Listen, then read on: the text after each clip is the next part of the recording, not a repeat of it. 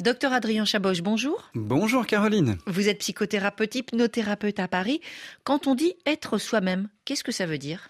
Eh bien, c'est déjà toute la question, c'est déjà de pouvoir commencer à se rencontrer, à se définir et ne pas, je vais donner déjà une négation, mais ça met la bonne ambiance, ne pas être la meilleure version de soi-même. Phrase que j'insupporte complètement, parce qu'on n'est pas une version, on n'est pas un produit, on ne peut pas s'améliorer euh, comme euh, quelque chose d'un exploit. Non, on va commencer déjà par se rencontrer soi-même.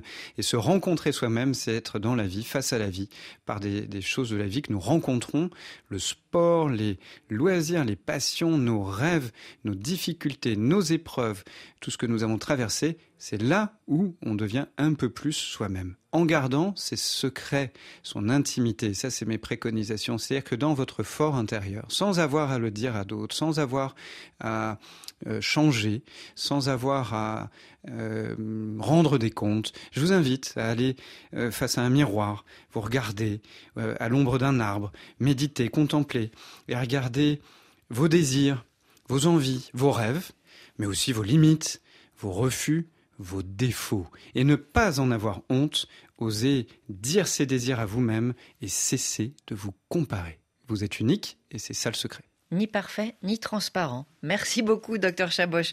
Tout à l'heure, on va parler de l'accès de l'efficacité des antibiotiques, rupture d'approvisionnement, pénurie d'un côté et de l'autre, les résistances qui peuvent s'installer avec des risques euh, pour la santé publique. Quel avenir pour les antibiotiques? Ce sera à 9h10 temps universel.